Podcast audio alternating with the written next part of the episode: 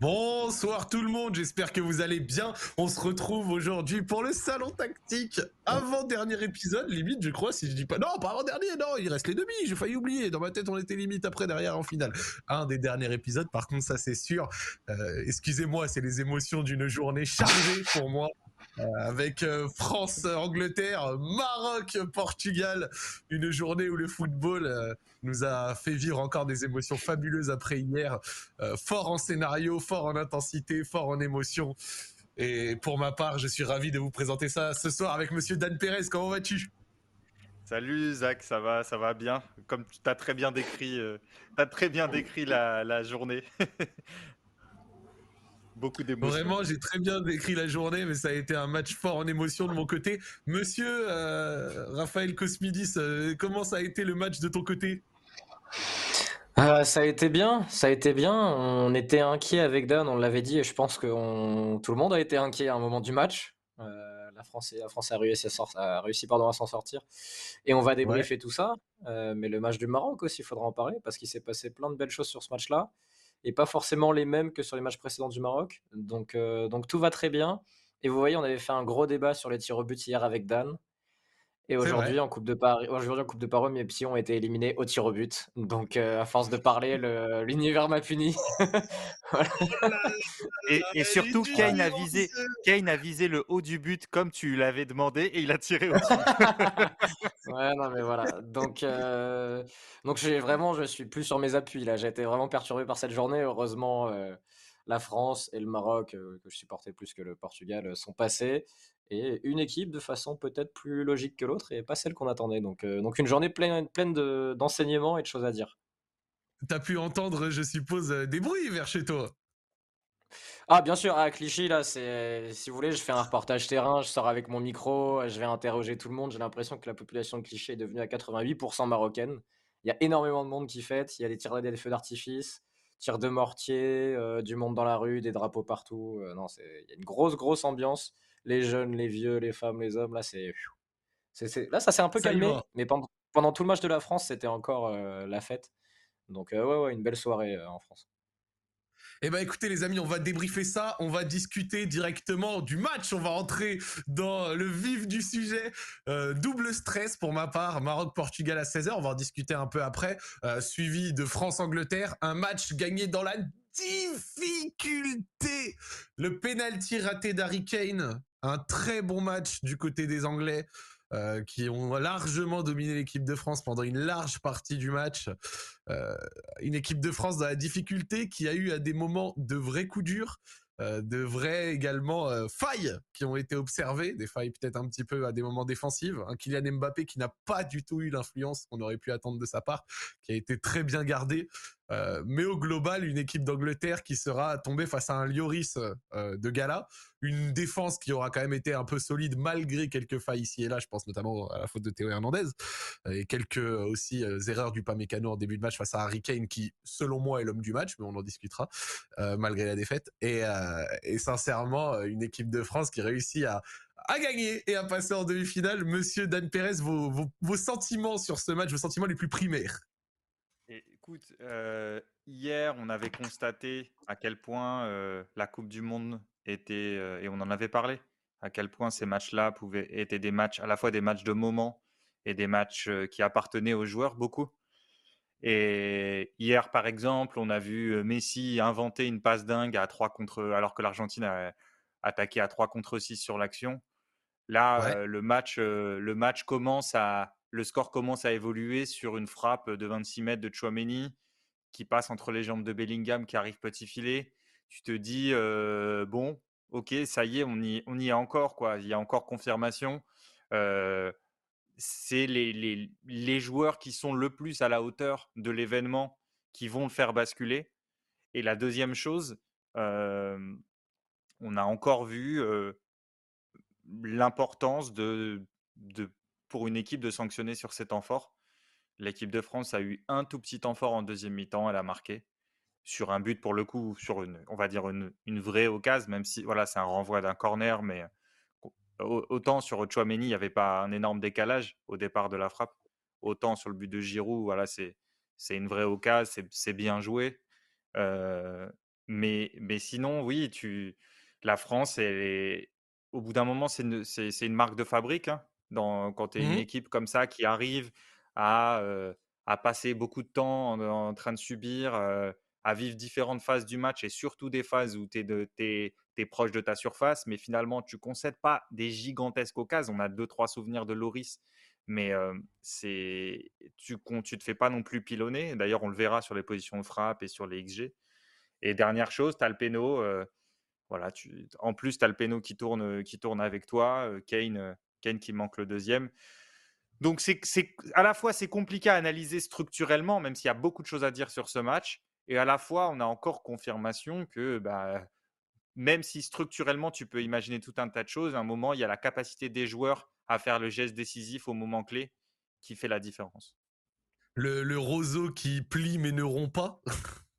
Ouais, c'est ça, c'est ça. Est-ce qu'on pourrait décrire un peu l'équipe comme ça? À ton avis, Dan? Ouais, ouais, C'était ouais. une question. Ouais.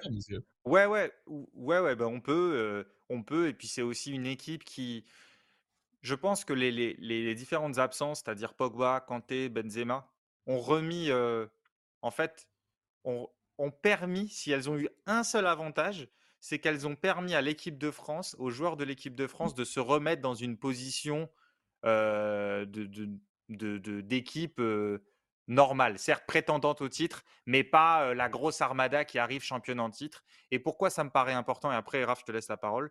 Pourquoi ça me paraît important? Parce que ça met tout le monde dans des dispositions où tu es en capacité de subir, où tu te mets en capacité de défendre. On a vu Griezmann, mais faire un match défensif encore, mais monstrueux, faire des couvertures sur, dans le dos de Koundé, enfin des trucs, des trucs incroyables. Et, et donc, ces dispositions pour être dans ces dispositions mentales, tu as besoin aussi de de pas te dire que tu es l'équipe archi-dominante, l'armada qui va écraser tout le monde. Tu vois ce que je veux dire? Et, et, et l'équipe de France, avec Deschamps, arrive à chaque fois à se remettre dans ces dispositions dispositions-là, alors qu'elle est, elle peut être favorite, etc., euh, une des favorites du mondial. Bah non, ils arrivent à faire un match où ils se mettent tous chiffons, et parce que c'est absolument nécessaire en plus dans cette équipe, vu la manière dont elle défend aussi. Donc, euh, Monsieur Raphaël. donc écoute, ouais. vas-y, Raph. Non, oui, ouais, enfin, si je devais retenir euh, une chose de ce match avant qu'on qu'on passe à la suite, il faudra dire que tout n'est pas tactique sur ce match, que finalement peu de, Non, choses se sont, peu de choses se sont concrétisées sur ce plan-là. Il y a beaucoup de, choses, pardon, beaucoup de choses à dire sur le plan tactique, mais que le match ne s'est pas gagné et perdu forcément dans ces, dans ces endroits-là.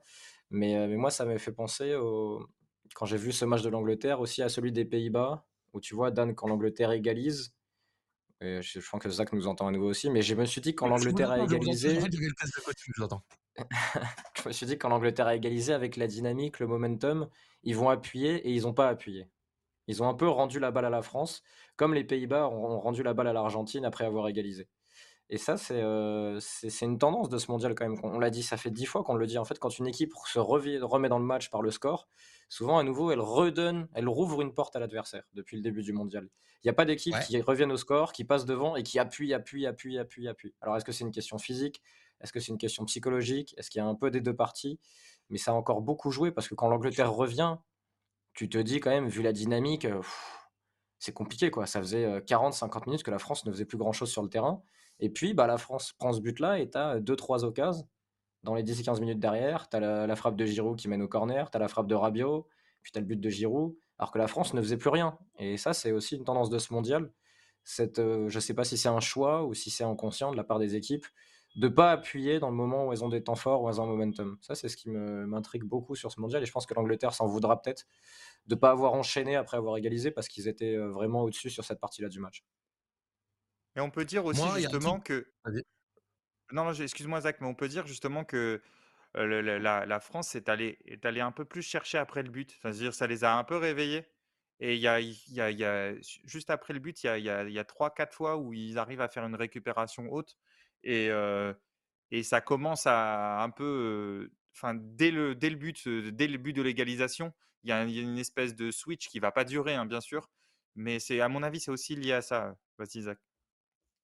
Moi, il y a un truc quand même qui m'a un petit peu euh, marqué euh, dans ce match avec vous, euh, pour être avec vous, c'est que et là, on en revient à un truc qu'on dit souvent, c'est vraiment marquant à quel point le scénario du match va conditionner ce que l'équipe va faire, et donc du coup va la faire reculer ou va la faire réussir plus ou moins à jouer quelques coups. J'ai trouvé que Bukayo Saka nous a fait énormément de mal euh, dans, tout ce qu'il a fait de son côté, etc. Avec euh, les différentes combinaisons qu'il a pu trouver, tous les ballons qu'il a pu avoir, toutes les petits dribbles également qu'il a pu passer. Et euh, franchement, au-delà de ça, euh, ça a été une équipe de France, je trouve, un petit peu dans la difficulté une longue partie du match. Et je pense que ça s'explique également par des Anglais qui ont réussi à, je trouve, un petit peu fermer les côtés et à laisser et à museler un peu Giroud dans l'axe. Tu vois, j'ai l'impression que Giroud il a été un petit peu muselé dans l'axe, que les côtés ont été pris en 2v1 constant. Dembélé, Mbappé ont souvent été en 2v1 constant. Et pour moi, par exemple, l'occasion de Rabiot, elle vient d'un de ces moments où euh, dans l'axe ça a pu être un petit peu plus ouvert. Et c'est une des remarques que je m'étais fait. Je m'étais dit, ouais, les côtés sont très bien pris, mais peut-être que dans l'axe, il y a un petit peu plus de place. Et c'est quelque chose que je m'étais, euh, que, je m'étais remarqué, enfin, que j'avais remarqué. Mais paradoxalement, euh, le temps fort de l'équipe de France vient après s'être fait égaliser. De la même manière que son temps faible arrive après avoir encaissé le but. Enfin, c'est, c'est, c'est, vraiment la leçon de ce mondial, quoi. Mais en fait, ce qu'on avait dit de l'Angleterre, qui était un mauvais match-up, un mauvais opposant pour pour l'équipe de France, parce que sur pas mal des points forts de la France, ils pouvaient répondre. On l'a vu sur ce match. C'est-à-dire que Bappé, on l'a vu faire une différence une fois contre Walker. Il y a cette fois et il y a le but de Chouameni où c'est une des seules actions où Walker s'est engagé offensivement. Et ça permet à Bappé de recevoir le ballon et de prendre de la vitesse, de rentrer intérieur. Et Walker qui a derrière est quasiment plus monté, à part que l'Angleterre a été menée de euh, donc ça, c'est une première chose, c'est que Bappé a été, euh, il n'a pas été éteint, hein. mais en fait, ils étaient tout le temps, pour préciser dans ce match-là, il y a eu, euh, en fait, il y a eu une équipe de France contre une équipe d'Angleterre et Walker et Bappé qui se sont euh, reniflés tout le match. Mais tout le match. Ils ont vraiment fait que quand, quand le ballon était à l'opposé, tu regardais Walker, il ne regardait quasiment que Bappé. Il, il était toujours à moins de 5 mètres de Bappé. Et quand ah, pour le coup, en marquage préventif, là, euh, c'était un bon exemple. Ah ouais. mais Bappé, mais Bappé faisait carrément presque pareil parce que quand l'Angleterre avait la possession du ballon, comme Bappé reste intérieur assez haut, finalement, il a, il a un peu fixé Walker dans ces zones-là et on n'a quasiment pas vu Walker attaquer, et on n'a pas vu non plus quasiment Mbappé attaquer. C'est-à-dire qu'ils se sont neutralisés l'un l'autre, à part la fois où Mbappé prend de vitesse à Walker sur le côté, et j'y croyais pas, mais il l'a vraiment euh, débordé avant de centrer pied gauche, là où Dembélé euh, croit que le ballon va pas arriver, du coup il est pas prêt. Mais ça a un peu rendu le match bizarre, parce que tu avais l'impression que ça jouait sur une partie du terrain, et qu'il y avait deux mecs qui participaient pas. Parce qu'ils étaient tellement dans l'anticipation. C'était ouf ils, ils étaient tellement dans l'anticipation que de ce que l'autre pourrait faire, et surtout Walker qui voulait gêner la zone de Bappé, et qui au final sur le, sur le match s'en sort bien, hein, parce que quand tu, quand tu vois la forme de Bappé sur le début du mondial, et là son match, tu te dis qu'il s'en, sort plutôt bien. Et ça a donné un sentiment, une sensation euh, très étrange sur une grande partie du match, où les Anglais n'attaquaient qu'à gauche pendant un moment, et puis quand ils ont réussi à toucher Saka justement dans le dos de Bappé, là ça a posé des problèmes à l'équipe de France, parce que Saka a fait un, un gros match, mais comme d'autres Anglais, hein. Kane rate son tir au but, son péno, pardon, mais euh, il, a été, il a été emmerdant hein, pour les Français. C'est un des seuls qui a résisté à Upamecano et qui l'a même euh, dépassé sur certains duels. Largement, heureusement que Upamecano à la fin commence à aller le prendre euh, un peu moins dans l'anticipation, mais avec un peu plus d'agressivité. Je pense notamment au tacle en fin de première mi-temps. Mais sinon, avant, dès qu'il essayait de, d'aller un peu plus dans, l'anticipation et d'aller un peu plus au duel à l'épaule, Kane s'est joué un peu de lui et ça a failli donner un penalty lors de la faute un peu litigieuse là qui est en dehors de la surface et sur lequel du coup l'avenir, enfin l'arbitre peut pas revenir. Dan, ouais, d'accord juste, Ouais, ouais, je suis d'accord. Et Raphaël disait toucher Saka. Il y a, il y a aussi même Henderson qui s'est beaucoup excentré en fait à droite, qui a eu parfois du mal et même souvent un peu à enchaîner en fait parce que parce que l'équipe de France était parfois en, enfin l'équipe d'Angleterre trouvait un petit décalage là-dessus. Et lorsque Saka a été touché, en revanche, oui, il y avait des plongées d'Henderson. On en avait déjà parlé. Hein, des plongées d'Henderson, même Kane ou Bellingham qui venaient aussi de ce côté ça pouvait créer des problèmes. Un petit coup de, un petit coup de tableau vite fait, euh, vite fait pour, euh, pour montrer ça. Euh, donc l'Angleterre est en rouge. Donc il y a Walker euh, qui est là, on va dire, avec Mbappé. Donc ça, on oublie, hein, c'est le match à part. il, y a, souvent Maguire qui avait le ballon ici. Souvent Maguire et Giroud essayaient de, de, de, contenir, de contenir Rice. Il y avait d'abord Griezmann qui, essayait d'avancer un peu. Et, toute la question, on en parle depuis le début de cet euro, hein. c'est ces trois-là, Rabiot, Chouameni qui a une grande zone à gérer et Dembélé. D'accord? La question, c'est comment ces trois-là vont gérer des joueurs à l'intérieur s'ils sont écartés ou comment ils vont basculer sur la largeur si le jeu est vite renversé? Voilà, ça, on suit, c'est un, de, un de nos thèmes depuis, depuis le début de la Coupe du Monde. Et donc ici, il y avait Anderson qui pouvait venir ici parfois. Et, Maguire essayait de le, trouver par des, par des diagonales ou alors trouver Saka directement. Et là, Rabiot, a, Rabiot a fait un énorme match dans le volume parce qu'il devait sans cesse basculer. Et pendant que Chouameni aussi essayait de lui couvrir si jamais Bellingham plongeait. D'accord? Et donc ces deux joueurs ont fait un énorme match dans le volume, mais même si parfois, même si parfois on a l'impression qu'ils ont, qu'ils ont du déchet, mais vraiment défensivement, sans ballon, ils ont, ils ont une grande, grande zone à couvrir. Et donc, donc lorsque l'équipe de France a un peu, l'équipe de France a un peu souffert, c'est quand l'Angleterre arrivait à venir toucher ici et que Kane venait là, il y avait soit Saka qui prenait la balle et il y avait des plongées ici dans le dos du latéral, dans le dos de Théo, soit Kane mmh venait, ça faisait un, ça faisait un triangle. Ça, c'était les moments un peu, un peu difficiles et on a vu au fil du match Saka prendre, prendre de plus en plus d'importance, mais malgré tout, à part l'action du, du, penalty, il y a eu les occasions dont on a parlé en première mi-temps, mais moi je trouve malgré tout, même si on a eu cette impression de contrôle sur le match par l'Angleterre, je trouve que l'équipe de France n'a pas concédé des, des, occasions énormes. Et, c'est quand même c'est quand même à mettre à son crédit, tu vois? Bon, si on regarde les stats, il y a trois occasions à deux. Ils s'en sont pas. L'équipe de France n'en est pas créé beaucoup non plus. Et Loris fait un gros match. Donc oui, l'Angleterre s'est suffisamment créé des occasions d'occasion pour gagner le match. Mais je trouve une, espèce de, capacité à souffrir de cette équipe de France qui, qui, fait peur, même si voilà, parfois tu as l'impression qu'elle ne contrôle pas. Je, pense qu'on a, on a eu cette, cette crainte constante parce que tu sentais quand même que sur beaucoup de situations dans ta surface, étais, et c'est pour ça qu'il y a deux pénalties, tu étais toujours au bord de la faute. Mais toujours. Mmh. Il y a eu plusieurs situations où Pamecano défend tellement en avançant, il veut toujours passer devant, qu'il y a plusieurs fois où il est tout près de la faute. Euh, bah D'ailleurs, l'action qui part pour le but français au départ sur Saka, il est tout près de la faute et l'arbitre laisse jouer. Et tant mieux pour l'équipe de France. Il y a une autre situation où Bellingham tombe dans la surface sur un gros contact avec Upamecano. Sur le but, donc le premier but de l'Angleterre, quand Saka est fauché par Chouameni, juste avant, c'est Bellingham qui combine avec Saka, il se fait tamponner par un Français. T'étais un peu euh, au bord à chaque fois. Et je pense que c'est pour ça que tu sentais que l'Angleterre était un peu supérieure sur le plan collectif. Parce que dès qu'ils arrivaient dans tes 30 derniers mètres, tu vois, c'était pas l'Atletico de Simeone 2016. Il n'y avait pas cette eh espèce de muraille où tu renvoies, tu et, ah bah, Parce qu'on on défend bizarrement. Hein. Voilà. Oui, oui, tu défends à 7, bizarrement, tu défends à 7,5. Tu défends à 7, tu défends à 7,5. Donc, euh, oui, forcément, c'est, c'est pas comme l'Atletico. Mais tu as parlé du volume de Rabiot et de, et de Chouameni. Alors, j'ai pas la stat finale parce que là, le rapport FIFA n'est pas encore sorti. Griezmann. Mais il y, a un moment, il y a un moment du match où le nombre, il y a le nombre de pressions exercées qui a été donné en live. Pour, pour, préciser auprès des gens du chat, c'est le nombre de fois où un joueur va sortir sur le temps de passe et se rapprocher, par exemple, à moins de 3 mètres d'un adversaire ou à moins de 2 mètres d'un adversaire. Et Griezmann était largement devant, mais largement. Ce qui veut dire qu'il a toujours été là à coulisser, sortir sur les adversaires, cadrer le porteur pour empêcher les Anglais de jouer long, pour empêcher les Anglais d'ajuster vraiment des, passes dans le dos. Et il a été, euh, en termes de volume, sur la première période, il fait beaucoup de fautes, mais il gratte quelques ballons aussi. Et en deuxième, il a été assez juste plusieurs fois pour s'approcher et ne pas faire la faute qu'il aurait suspendu pour la demi-finale. Parce qu'il y a plusieurs fois où tu sens qu'il a envie de gratter le ballon, mais il se dit ah, j'ai déjà un carton jaune, si là je fais une faute un peu bête, je rate la demi si on passe. Donc euh, vraiment, il a encore fait une perf plus défensive qu'offensive, parce qu'on n'a pas beaucoup vu avec le ballon. Mais, euh, mais voilà, quoi. Tu, te permets de l'avoir sur le terrain et de te dire si à un moment on a une transition à jouer, il sera là, parce que défensivement, et au lieu de nous coûter, il nous rapporte, alors que c'est un profil offensif au départ. Niveau expected goal, ça a donné quoi? Alors ça dépend euh, des bah sites. Sur StatBomb, par exemple, qui a le modèle le plus poussé, l'Angleterre est à 2,6 ou 2,7 en comptant les deux penalties. Et la France est à 0,8. Et sur FootMob, je crois que c'est un peu plus équilibré. il me semble que la France est à 1,15, 1,13, un truc comme ça. Dan, je sais pas si tu l'as sous les yeux. Ouais, moi j'ai Opta, c'est-à-dire les, stats que, nous fournissent Opta. Et en gros, c'est 2,32 pour l'Angleterre. Mais si tu enlèves, si enlèves les pénaux, donc tu enlèves à peu près 1,55, ça fait, il reste 0,08, on va dire, pour l'Angleterre et 1,19 pour la France. donc, donc bon, selon les modèles, ça tourne autour de 1 à l'exclusion des pénalties.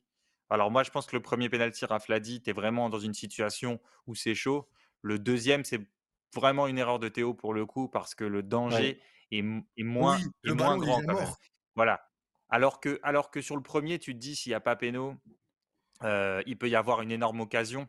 Donc, si tu veux, tu, le péno, il, compte dans la, le, comment dire, le, regard sur le match. Alors que le deuxième, le deuxième, c'est plus, c'est vraiment, c'est vraiment une erreur, une erreur un peu bête. Mais finalement, la France n'est pas sanctionnée sur, sur ces erreurs bêtes. Raph a parlé de Griezmann, il fait un début de match sur Bellingham extraordinaire. Oui. Vraiment extraordinaire. il était chargé de le suivre parfois quand, parce qu'en fait, il y a une, c'est soit Chouameni qui le prenait, qui, ouais, quand il décrochait, Griezmann le prenait, mais surtout il le suivait encore. Juste dernier truc, on, on et, et après. Il est payé, il est payé au tableau, hein, c'est pour ça qu'il en fait autant. Même pas. non, non, mais c'est pour essayer de rendre ça, de rendre ça visuel, mais bon, c'est un peu le, c'est un peu le bazar ici. Mais, mais ici Bellingham, pardon, ici Griezmann, et on va dire que Bellingham, Bellingham est là avec Foden là. Et en fait, quand, quand, quand, Bellingham décrochait Griezmann, le chassait en permanence. On a vu les dix premières minutes énormément de duels sur ce plan-là. Et sauf que quand Koundé sortait ici, que ça jouait sur le côté, et que Chouameni pouvait pas venir, que Chouameni pouvait pas venir sur, euh, sur Bellingham, c'est Griezmann. On a vu plusieurs fois faire cet effort-là. Et, et plusieurs fois faire cette course ici, ensuite revenir, faire cette course ici. Un moment, il est dans la surface. C'est même lui de l'autre côté qui va chasser Bellingham. Alors, c'est pas du tout une indive, hein, mais il a une implication. Euh, mais c'est extraordinaire. C'est même pas un relais, c'est même pas genre relayeur offensif. Euh, là, le mec, plusieurs fois, il fait des. Quand tu viens à couvrir plusieurs fois derrière ton latéral, euh, là, tu, tu, tu, passes dans une autre sphère, quoi. C'est devenu plus dur quand. Vas-y, Zach, vas-y, Je m'attendais pas à avoir une explication sur les déplacements de Griezmann avec des bruits de moto derrière. C'est vraiment. oui, c'est chez moi, ça. C'est chez moi. c'est les, c'est les, Marocains, ils, sont à 180 sur l'autoroute du mondial, les Marocains. Ils sont en train de, rouler vers l'aéroport, ils prennent leur place pour aller, euh, pour aller voir la demi-finale. Non, non, mais. Euh, Je m'attendais pas à voir ça. Et, euh, et, dédicace aux viewers, vous êtes plus de 900, c'est le record pour l'instant, ça fait trop plaisir. Donc merci de votre fidélité, merci les frérots dans le chat. Vous faites trop kiffer. on va essayer de faire continuer l'émission au maximum, mais vraiment, vous êtes des grands. Vas-y, tu peux y aller, Raph. Alors, première chose, il y a quelqu'un qui me demande sur le chat euh, comment avoir accès aux data de Stat Bomb. C'est parce qu'ils les ont postés sur Twitter. Là. Ils les postent pas tout le temps, mais ils ont posté certaines choses. Et deuxième chose, ça a été beaucoup plus dur pour l'équipe de France à l'intérieur à partir du moment où Saka est venu euh, se positionner euh, dans la zone, notamment entre Chouameni et Rabiot. Où là, ça a été compliqué, vraiment compliqué. Parce qu'il y a une passe, notamment au moment où je crois que c'est Stones ou Maguire, qui fait une passe verticale tout droit vers Saka entre les lignes. Et il y a une faute de la France. Et quand il est venu à l'intérieur avec sa qualité pour se retourner, pour percuter, pour avancer balle au pied, là, ça a été vraiment beaucoup plus difficile. Je pense que l'Angleterre a un peu tardé sur son coaching sur certaines, certains joueurs euh, et aurait pu appuyer, notamment par rapport à Henderson. Et tu vois, les entrées de Mande, Grealish sont un peu tardives, Sterling aussi. Sur certains moments, ils auraient pu appuyer contre l'équipe de France.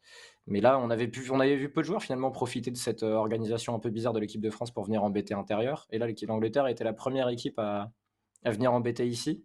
Et d'ailleurs, il faut, le dire, parce que là, ils sortent, ils vont être déçus, mais je trouve que l'Angleterre fait un bon match. Oui, ils concèdent peu face à cette équipe, de, cette équipe de France. C'est l'équipe qui a le moins concédé contre cette équipe de France. C'est l'équipe qui a le moins été gênée par Bappé. Euh, ils ont plutôt bien contrôlé Giroud jusqu'à la minute où il, enchaîne l'occasion et la tête euh, qui fait but. Tu vois, et vraiment, ils font une, belle paire. Je sais que sur le chat, la plupart des gens voyaient la France euh, plutôt favorite. Nous, avec Dan, on était plutôt inquiets. Et je trouve que sur le plan collectif, sur le sur l'ensemble du match, ils sont un peu au-dessus de la France. Après, il y a des moments. On a dit que c'était un sport de moments hier avec le match Brésil-Croatie. Mais on le voit là. Il y a une minute où tu as deux occasions alors que tu faisais plus grand-chose depuis pas mal de temps. Donc, euh, donc voilà, c'est un sport de moments, de joueurs et encore certains, certaines individualités françaises, dont Lioris notamment, qui ont été, euh, qui ont été performantes. Ouais, et, franchement, là, le, seul qui m'a fait, enfin, la seule chose qui m'a fait un peu de la peine, ça reste quand même un peu le match de Dembouz. Euh, le match de Dembouz qui a eu peut-être un petit peu de mal, surtout euh, en seconde mi-temps, j'ai eu le sentiment. Outre euh, les quelques ballons là où il s'y attend pas, ça se voit. J'ai l'impression que quand la difficulté a encore monté d'un cran euh, en seconde mi-temps, il a un peu plongé avec. J'ai l'impression et que du coup le moment de sa sortie est un moment où il fallait qu'il l'enlevait parce que ça l'avait plus. Il a fait quelques retours, etc. Il prend un carton jaune d'ailleurs pour ça et donc du coup il a été impliqué. Mais c'est vrai que je l'ai trouvé un peu plus dans la difficulté que d'habitude. et pourtant, pour le coup, autant et ça c'était un truc qui était montré juste avant le match sur Bean, il y a certains matchs lors des précédents où on voit plein de moments où il est seul en train de coller la ligne et il n'était pas nécessairement servi. Autant je trouve que le jeu a pas mal basculé sur lui ce, ce match et où malheureusement, à part à quelques moments, il n'a pas su faire beaucoup beaucoup de différence et bizarrement limite à des moments où il a été intéressant, c'est des fois quand il s'est réaxé, tu vois, genre des fois il était un peu plus dans l'axe et, j'ai l'impression que ça, ça, avait apporté quelques phases pas complètement bah, inintéressantes. En fait, quoi? Comme l'Angleterre, euh, comme l'Angleterre, on l'a dit avec euh, avec pas seulement Walker, mais mais d'abord avec Walker fermait bien sur Mbappé et même enfin vu qu'il était même en phase de possession, il le surveillait comme on l'a expliqué. Quand la France récupérait, elle pouvait même très difficilement. Il y a un moment, je me souviens, euh, Griezmann est assez bas et veut absolument jouer sur Mbappé, mais il est complètement pris. Pour, il veut contre-attaquer avec Mbappé, mais il est complètement pris. Donc la, transition ralentit et finalement l'Angleterre réussit à, ralentir la contre-attaque des Bleus comme ça. Donc oui, effectivement, il y a eu plus de jeux sur Dembélé, c'est aussi, c'est, aussi pour ça. Après Dembélé, je veux dire deux choses. première, je, suis d'accord avec toi, Zach, c'est peut-être le joueur de cette équipe qui joue le moins en fonction des moments. Tu as l'impression, alors parfois ça peut être une qualité parce que tu te dis que la pression, elle glisse un peu sur lui et qu'il joue, il joue comme ça, comme il pourrait jouer dans un match avec moins d'enjeux. Mais le moment où il faut être tranchant, tu as plein de bleus qui sont très très bons là-dessus. Euh, et lui, par exemple, il va peut-être rater plus le geste, etc. Euh, comme sur le centre en retrait, sur le seul débordement de Bappé. Et la deuxième chose, c'est que je, je, réclame quand même l'indulgence euh, pour Ousmane Dembélé parce qu'il a beaucoup de travail défensif et je trouve qu'il s'applique à le faire. C'est pour moi c'est la plus grande surprise. C'est la plus grande surprise de cette Coupe du Monde euh, chez l'équipe de France, encore plus que le rôle de Griezmann, même si je trouve Griezmann meilleur, hein, mais je suis encore plus surpris de la capacité de Dembélé à faire 60-65 minutes avec autant d'applications sur sa position défensive. Alors souvent, il est des, au moins une fois sur deux, il est du côté du banc, donc euh, Deschamps lui parle beaucoup. Euh, ça se sent, mais non, mais ça se sent. Mais, mais, ça, me fait rire parce que tu fais pareil, tu fais, tu fais pareil quand tu as des petits U12, U13. Parfois, tu les fais jouer de ton côté parce que tu sais qu'il faut le corriger plus. C'est pour ça que ça me fait rire. Et donc, euh, donc, donc voilà, voilà. Je, je, dis, il faut aussi avoir de l'indulgence pour lui, comme pour Chouameni qui a une zone très vaste à, à couvrir c'est vraiment, vraiment compliqué cette animation des Bleus et les joueurs, les joueurs s'appliquent énormément. Dembélé fait, fait des matchs quand même très appliqués, donc je pense qu'il perd aussi un peu d'influx quand il récupère le ballon. C'est le match où la France a eu le moins le ballon. Donc pour lui, c'est, tu vois, c'est pendant 60% du temps, il, il, a défendu. il finit à 3 ballons, 3 tacles quand même, donc ça veut dire 3, 3 ballons récupérés. Il est à égalité avec Théo Hernandez, c'est le record. Alors, c'est une stat comme une stat, hein, ça vaut pas le, la vérité, mais ouais, tu vois, il, s'est arraché sur certains trucs, il est allé tacler au sol, mmh. parfois il s'est un peu jeté. Mais il faut se souvenir qu'il y a un an, qui aurait cru que Dembélé pourrait défendre dans une ligne de 3 au milieu? J'aurais jamais cru, la hein, vérité. Euh. C'est quand Griezmann sort, il défend dans une ligne de 3 au milieu. C'est assez étonnant. quand Griezmann sort, on dit de la ligne. Hein, quand on ouais, bien sûr, Griezmann sort de la ligne. Il y a, un euh, point après, que oui. aborder. Euh, vas-y, vas-y, vas-y. Non, non, vas-y, Zach, vas-y. En gros, j'avais lancé un nouveau point. Donc, si tu veux finir, vas-y et on lance un nouveau point. Donc, c'est toi qui vois. Je t'en prie, vas-y. Merci. Et un point que je voulais aborder parce que c'est un point euh, sur lequel on parle beaucoup, notamment Monsieur Dan, le point coup de pied arrêté. Euh, alors on a beaucoup parlé de ça parce que c'était une grosse force des Anglais. On a également noté bah, la force qu'ils avaient dessus. On l'a vu euh, lors de leur premier match contre l'Iran avec les combinaisons, McGuire au second poteau, les remises, les ci, les ça, les déplacements. L'équipe d'Angleterre a eu un demi million de corners, un moment trois d'affilée quand même, c'est important de le noter. Euh, et, même pas mal de coups de pied arrêtés. Et à part une tête de Maguire qui à un moment frôle le poteau, on a quand même le sentiment qu'ils n'ont pas eu trop, trop, trop, trop l'occasion d'exploiter tout ça. Pourquoi, à votre avis? Euh, je, pense qu'il y a eu, euh, je sais pas, enfin Raph, tu veux y aller? Non, c'est ton, c'est ton registre, Dan, je me permettrai pas. non, non, mais je, je, je pense qu'il y a eu déjà Déjà, on avait dit entre les deux matchs, j'avais fait un papier pour essayer de, de, m'intéresser à comment les, les, équipes adverses défendaient sur Maguire. Et quand il y avait un joueur qui était, qui était censé défendre sur lui, il fallait surtout pas trop le coller parce que sinon tu t'exposais à la, à, la pause d'écran. Tu vois, de John Stones notamment, de Henderson. Donc, donc ça, on l'a vu. ou pas Mécano, on l'a vu, qui suivait Maguire, mais en, en laissant une petite distance. Donc ça permettait de le, laisser, de le laisser mobile. Je pense qu'il y a une ou deux fois où l'Angleterre joue pas bien le coup et pas assez précise quand elle le cherche au deuxième poteau. Après, pour, pour, le, pour le reste, la tête dont tu parles, il y a vraiment une incompréhension entre Upamecano et Chouameni qui permet à, mais c'est sur un sur un coup franc.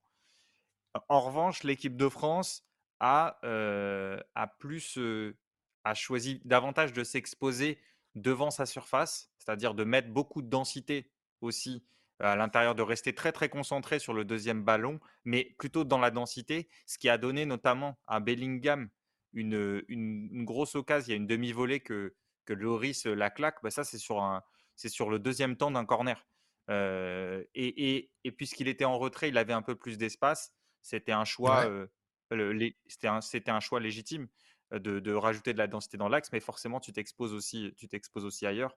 Donc j'ai trouvé, j'ai trouvé que les, l'équipe de France avait pas si mal, avait pas si mal défendu là-dessus, préparé pour les attaques de Maguire au deuxième, au deuxième poteau. Donc écoute, et puis finalement, c'est l'équipe de France qui, sur un renvoi de corner, marque un but. Donc, tu vois, et c'est le, le deuxième après, après le, match contre l'Australie, où il y avait aussi eu un but comme ça. Je sais pas ce que tu en as pensé, Raph. Euh, j'ai pensé que la patte gauche de Griezmann viendra toujours te sauver. C'est la, vérité. Il y, a une, il y a une stat qui est sortie, bah, justement, on parlait d'Opta par, euh, par David Hall, qui euh, bosse chez Opta. Euh, les cinq joueurs les plus décisifs en phase éliminatoire de tournoi majeur pour la France sur les 50 dernières années. Donc, tu as Platini qui a 6 actions décisives, 5 buts, une passe D. Giroud et Mbappé sont à 7, 4, plus 3 et 5 plus 2. Zinad est à 8, 7 buts et une passe D. Et Griezmann est à 14, 8 buts et 6 passes D en, en phase éliminatoire de tournoi majeur sur les, sur les 50 dernières années. Donc euh, voilà, c'est euh, au plus de son activité défensive, c'est aussi, un joueur, c'est aussi un joueur de moment. les 9 buts de Platini là, à l'Euro? En phase éliminatoire. Euh, Donc sur les matchs éliminatoires, pas sur la match de poule. Ah ok, ok, ok. C'est ça, pour ça que la stat est différente. Et sur les matchs éliminatoires, c'est donc 8 buts et 6 passes D depuis qu'il a fait ses débuts avec la Coupe du Monde 2014 en équipe de France sur des grandes compétitions. Donc, euh, quand tu te rappelles que sur un match des espoirs, il s'était fait sanctionner pour une sortie ou un truc comme ça, le chemin a été long. Mais euh, avec Mvila, qui à l'époque était très coté aussi. Mais voilà, mais quel joueur, quel, joueur, et quel pied, parce que le centre, il est dans une zone avec un effet. Euh, T'as juste à arriver dessus, passer devant. Et c'est la seule fois où Giroud arrive à prendre un ballon dans les airs contre les, contre les deux tours Stones et Maguire et ça suffit. Alors que je crois qu'à un moment, vers la 60 ou 70e, je crois que Giroud c'était 13 ballons touchés. Hein. Ouais, mais ça, on le sait. On sait que c'est pas un joueur qui va beaucoup s'associer, beaucoup participer au jeu. il est là, il, a quand même fait. moi, je l'ai trouvé très impliqué sur le travail défensif, mais c'est un peu un de ses classiques. Il y a un moment, il fait un repli, même derrière ses milieux, sur une passe à l'intérieur vers Foden, où il est derrière le rond central encore. après, voilà, il, il marque. Qu'est-ce que tu veux, qu'est-ce que tu veux dire? C'est un neuf, il marque dans un grand moment il marquait pas? Tu, peux, il, tu peux dire quand même que vu le contexte du match, vu le contexte du match, quand même, à un moment, il, pas lui personnellement, mais son profil, à un moment a privé la France d'une solution. Quand la France est dominée par l'Angleterre et que pour ah oui, sortir, ce que je disais au départ, on sait que tu peux pas, tu à lui. Et je pense que c'est pour ça qu'à un moment, euh, Deschamps se dit bon, je vais mettre Thuram parce que là, on n'arrive pas à sortir euh, avec euh, des temps de possession longs et on n'a que Mbappé pour partir en profondeur. Parce que comme Dembélé part de très bas et qui doit défendre, tu n'as qu'une seule option pour partir en profondeur à la récupération qui en plus était tenu par Walker. Et je pense que l'idée de Thuram, elle vient de là. Et bon, bah, t'as Giroud qui met ce but juste avant qu'il soit sorti. Donc, euh, encore une fois, c'est... le, foot est... le foot est marrant et le foot est un sport de ouais, On, se demandait, euh, on se demandait avec Raph, là, juste après le match, je, je, me demandais si, si justement l'entrée de Thuram pour Giroud, l'idée, ça n'aurait pas été de, de, mettre Thuram à gauche pour, pour sortir Mbappé de la zone Walker et, voir un peu, et voir un peu ce qui se passe, c'est-à-dire lui permettre d'avoir de, la liberté sur tout le front de l'attaque, attaquer à droite aussi. mais bon, finalement, Giroud marque et, et le, mmh. remplacement se fait pas. Mais je me demande si Deschamps n'avait pas prévu de faire ça. Il faudrait, faudrait voir, faudrait voir dans la conf si la question lui, lui est posée. En plus, au final, il fait qu'un remplacement. Bah, il y a que Coman qui entre, ouais. Ouais, il a que Coman qui rentre au final, tout le monde reste jusqu'au bout. C'est quand même assez dingue. Moi, j'aurais pensé à un moment euh, qu'il aurait fait rentrer un Fofana ou autre. Parce que tu vois, moi, il y, a un truc qui m'a marqué sur ce match et, dont, et, j'avais tweeté dessus. C'est que, et c'était une crainte même que je vous, dont je vous avais parlé, euh, c'est que je trouve que Mbappé a joué trop de ballons arrêtés. Alors certes, il jouait euh, le ballon de son côté, donc il était, il avait un match un peu à part, mais j'avais l'impression que parce qu'il a été forcé aussi à un moment de décrocher, tu vois, pour essayer de toucher C'est la seule manière de le trouver en fait. Mais du coup, il a eu que des ballons arrêtés, mais aussi parce que j'ai pas le sentiment qu'il a envoyé un gros volume d'appels de son côté non plus, tu vois. Ouais, mais en, fait, le truc, c'est qu'il était vraiment pris, et comme il est aussi en, termes d'explosivité de, et de vitesse, finalement, Walker était en état de forme, parce qu'il y avait aussi cette question. Walker n'a euh, pas démarré la Coupe du Monde en, grande forme physique, donc on pouvait se poser la question de l'état de forme ah bah, physique de Walker. Voilà, et donc, euh, vu qu'il était quasiment concentré sur, euh, sur lui, et, le reste de l'équipe fermait bien quand il avait le, ballon. Moi, les appels, tu vois, il peut les faire, mais en fait, tu peux pas être.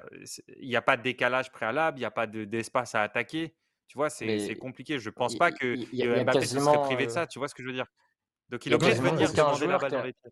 Il n'y a quasiment aucun joueur français qui a été en position, face au jeu, de donner le temps à Mbappé de déclencher un appel, si tu fais le bilan. Il y a quelques fois Griezmann qui a eu un ballon entre les lignes, mais Walker était tellement dans le marquage préventif que la, profondeur était fermée. Je vois que sur le chat, ils disent qu'il ne faisait pas d'appel. Mais quand à Walker qui est toujours à 3 mètres de toi, euh, partir en profondeur, tu sais qu'il va contrôler ton appel, il va te suivre et tu le recevras pas le ballon. Donc c'était compliqué vraiment pour lui. C'est pour ça que je suis un peu déçu qu'on qu'il n'y ait pas eu cette permutation qu'on avait évoquée comme possibilité avec Dembélé de temps à autre pour un peu les gêner autrement. Euh, et surtout ah, que le beaucoup. Ouais. Bah ouais, Luke, Shaw montait beaucoup et je pense que s'il avait mis un moment Mbappé euh, de l'autre côté, enfin si les deux avaient permuté, euh, ça aurait fait réfléchir Luke Shaw à son implication offensive.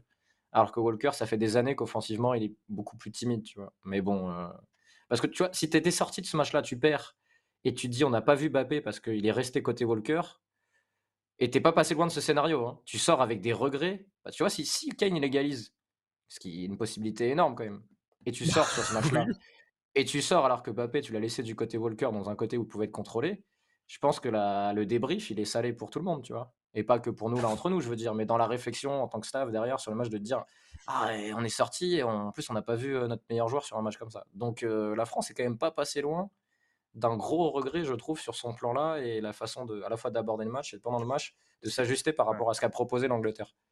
Ce qui me fait croire encore plus que Thuram euh, aurait pu, à mon avis, l'idée de Deschamps, là, je peux pas le savoir, on lui demandera sûrement, mais l'idée c'était de le, faire rentrer à gauche pour, pour accès Mbappé, ouais. Mais finalement, il n'y a, a, pas eu besoin. Eh ben écoutez, je pense qu'on a un petit peu parlé en long, en large et en travers de ce match. On va vite fait un peu le réévoquer parce que on va. Je, peux dire un truc sur l'Angleterre? Je peux dire un truc sur l'Angleterre, Zach? Oh, parce que là, l'Angleterre, l'Angleterre est sortie et ils seront très déçus. Euh, maintenant, il y a une donnée qui est importante. Declan Rice a 23 ans, Bellingham a 19 ans, Foden a 22 ans, Saka a 21 ans. Et quand tu vois les joueurs sur le banc qui sortent et qui ont 25 ans ou moins, euh, je pense que cette équipe ne devrait pas trop surréagir sur la défaite parce qu'ils ont, on l'a vu, hein, c'était une des meilleures équipes de la compète. Et notamment sur très bien coach organisés. ouais, et je, je, pense que eux, s'ils continuent à bosser, que les jeunes arrivent, là, les jeunes talents qu'ils ont, que ça continue à les intégrer, que sur la ligne def, il y a quelques joueurs un peu de qualité supérieure qui s'intègrent. Par exemple, un Tomori, un joueur comme ça, et que ça continue à bosser.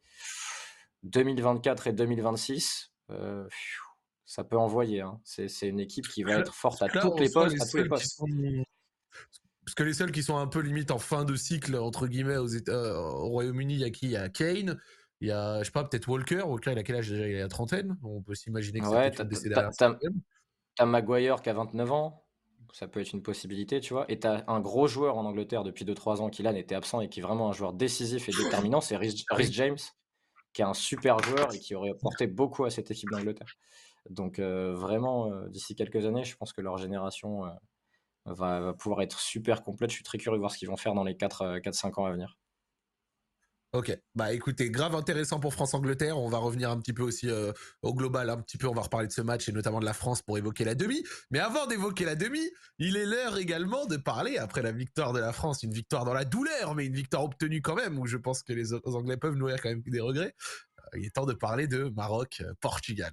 Maroc-Portugal, un match, euh, ah là là là là, un match haut en couleur, haut en scénario, haut dans ce qui s'est passé, mais un match au courage, les amis, avec un Maroc qui a réussi à vaincre le Portugal en suivant son plan de jeu habituel, euh, c'est un Maroc qui euh, a défendu, mais et c'est vraiment, j'ai écouté la vidéo de Willou, j'en ai débattu parce que j'ai lancé un live direct après.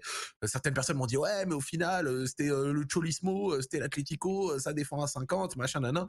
Et les gars, moi quand je sur le but marocain, il y a une sortie de balle en 15 passes, que en première mi-temps c'était pas un bloc bas, mais un bloc médian, et qu'ensuite effectivement par la suite du match, et c'est là où je peux reconnaître un petit peu un truc, c'est que par la suite en seconde mi-temps, le Maroc a un peu plus défendu bas, notamment euh, à cause des remplacements et des blessés, hein, Saïs qui sort, bah c'était loin du Cholismo parce que c'est une équipe qui a quand même comme elle nous l'a montré avant, eu beaucoup de sorties de balles qui étaient propres et a su quoi faire avec le ballon. Et c'est ce qu'on dit ici, et c'est ce que je dis même ici depuis quelques temps. Moi, le football défensif, je peux l'entendre tant que ça attaque correctement. Je dis ça depuis le début de la Coupe du Monde, littéralement. Si vous êtes des habitués d'ici, vous l'avez entendu tous les soirs. Et bah là, le Maroc, ça a été ça, et j'étais très content. Un Maroc qui aurait éventuellement pu rêver d'un 2-0 avec Abouklal, mais euh, mais voilà, je vais quand même, maintenant qu'on a parlé du Maroc, je vais quand même juste dire un tout petit truc sur le Portugal. Le Portugal, j'ai trouvé, même si beaucoup l'ont critiqué, le plan intéressant avec lesquels ils ont commencé. Donc ils ont commencé avec une supériorité à la relance où ils avaient toujours un milieu qui descendait, euh, Neves, Fernandez, des fois Silva, pour essayer de pouvoir envoyer des ballons devant aux latéraux qui collaient souvent la ligne, euh, Guerrero, Dallo, ou des fois ça pouvait être un offensif, euh, Joao Félix ou autre. Et là où je trouve que ça a pêché leur plan, c'est qu'ils ont eu un manque de précision absolument monstrueux. Énormément de leurs transversales ne finissaient pas sur le porteur, allaient des fois en touche. Et c'est ce qui a pu un petit peu les toucher parce que du coup, avec ce plan-là, le milieu était souvent un petit peu euh, bah, abandonné. Donc le Maroc en 4 en 4-1 n'avait plus qu'à gérer la zone et avoir un peu de réussite à des moments sur les côtés. Et c'est ce qui a euh, stérilisé un peu le Portugal par moment. Euh, je t'écoute, t'as envie d'y aller, allez. Non, non, non, mais c'est pour, pour dire aussi par rapport à l'approche tactique du, Maroc. déjà, bon, il n'y a pas qu'une sorte de football, mais tu es le Maroc qui va reprocher au Maroc sa manière, sa manière de jouer? Je dis ça parce que c'est une équipe qui est pas censée être favorite, qui a un statut plus normalement inférieur à toutes les équipes qu'elle est en train d'éliminer. Croatie, Belgique, Espagne, Portugal. Ça, c'est la première chose. La deuxième, c'est qu'elle a perdu des joueurs. Déjà, elle arrive sans Harit euh, et sans, sans, plusieurs, sans plusieurs autres joueurs. Elle a Aguerd qui s'est blessé, Mazraoui qui est blessé pour le, pour le début de, pour le début de match. En cours de route, il y a Saïs qui, qui, saute. Et attendez, si on commence à réclamer, il y a vraiment des gens qui, qui, qui se plaignent de la manière de jouer du Maroc. C'est assez étonnant. Donc ça, c'est la, la première chose. Vu le contexte, ça me paraît improbable de, de, de reprocher le style de ce Maroc. Et en plus, vu le l'engagement les, les, les, de l'équipe, juste sur le plan défensif, enfin moi je, kiffe en fait de voir ça. Ça me donne des émotions de voir, de voir des joueurs, de voir Ziyech se transformer en, Dirk Kuyt pour défendre son côté droit. Euh, euh, c'est il y a quelque chose de beau de voir une sélection nationale qui sublime comme ça. Et on a parlé déjà du, travail de Regragui, pas seulement tactique, mais aussi pour fédérer, pour créer une espèce de, conviction collective hein, pour euh, aller vers un objectif, ça c'est très fort.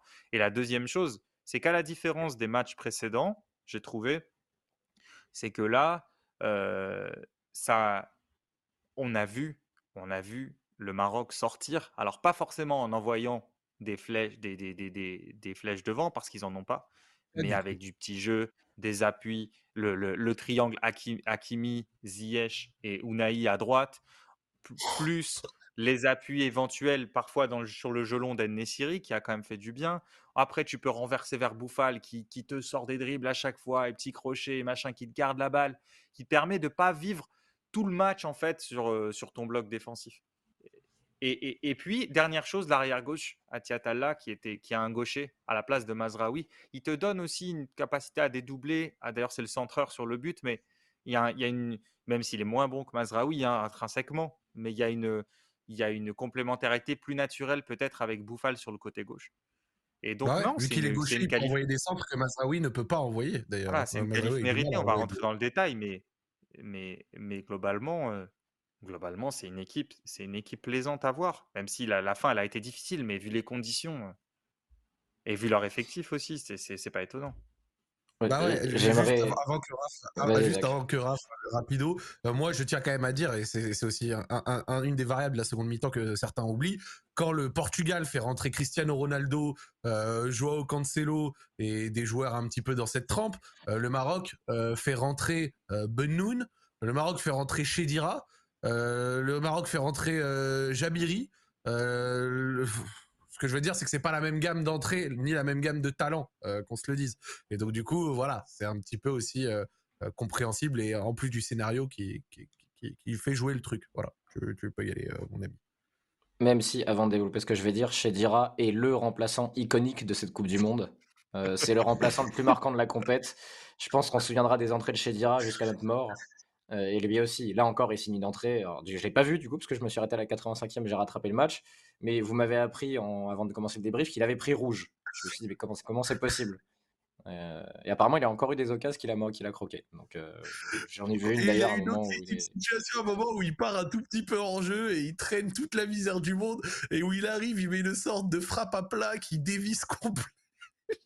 Ah Non, mais c'est- On, on dirait le frère maudit de Souleymane Camara, l'ancien Montpellierin, qui entrait à chaque fois pour débloquer les, les matchs à la Mosson. Et là, sauf qu'il débloque rien, il, il fait peur au Maroc à chaque fois. Bref. Rouge en deux euh, minutes, hein, Raph. Ouais, Ouais, non, en mais double jaune. Ouais, double jaune. Ouais. C'est double jaune, c'est double En jaune. deux minutes.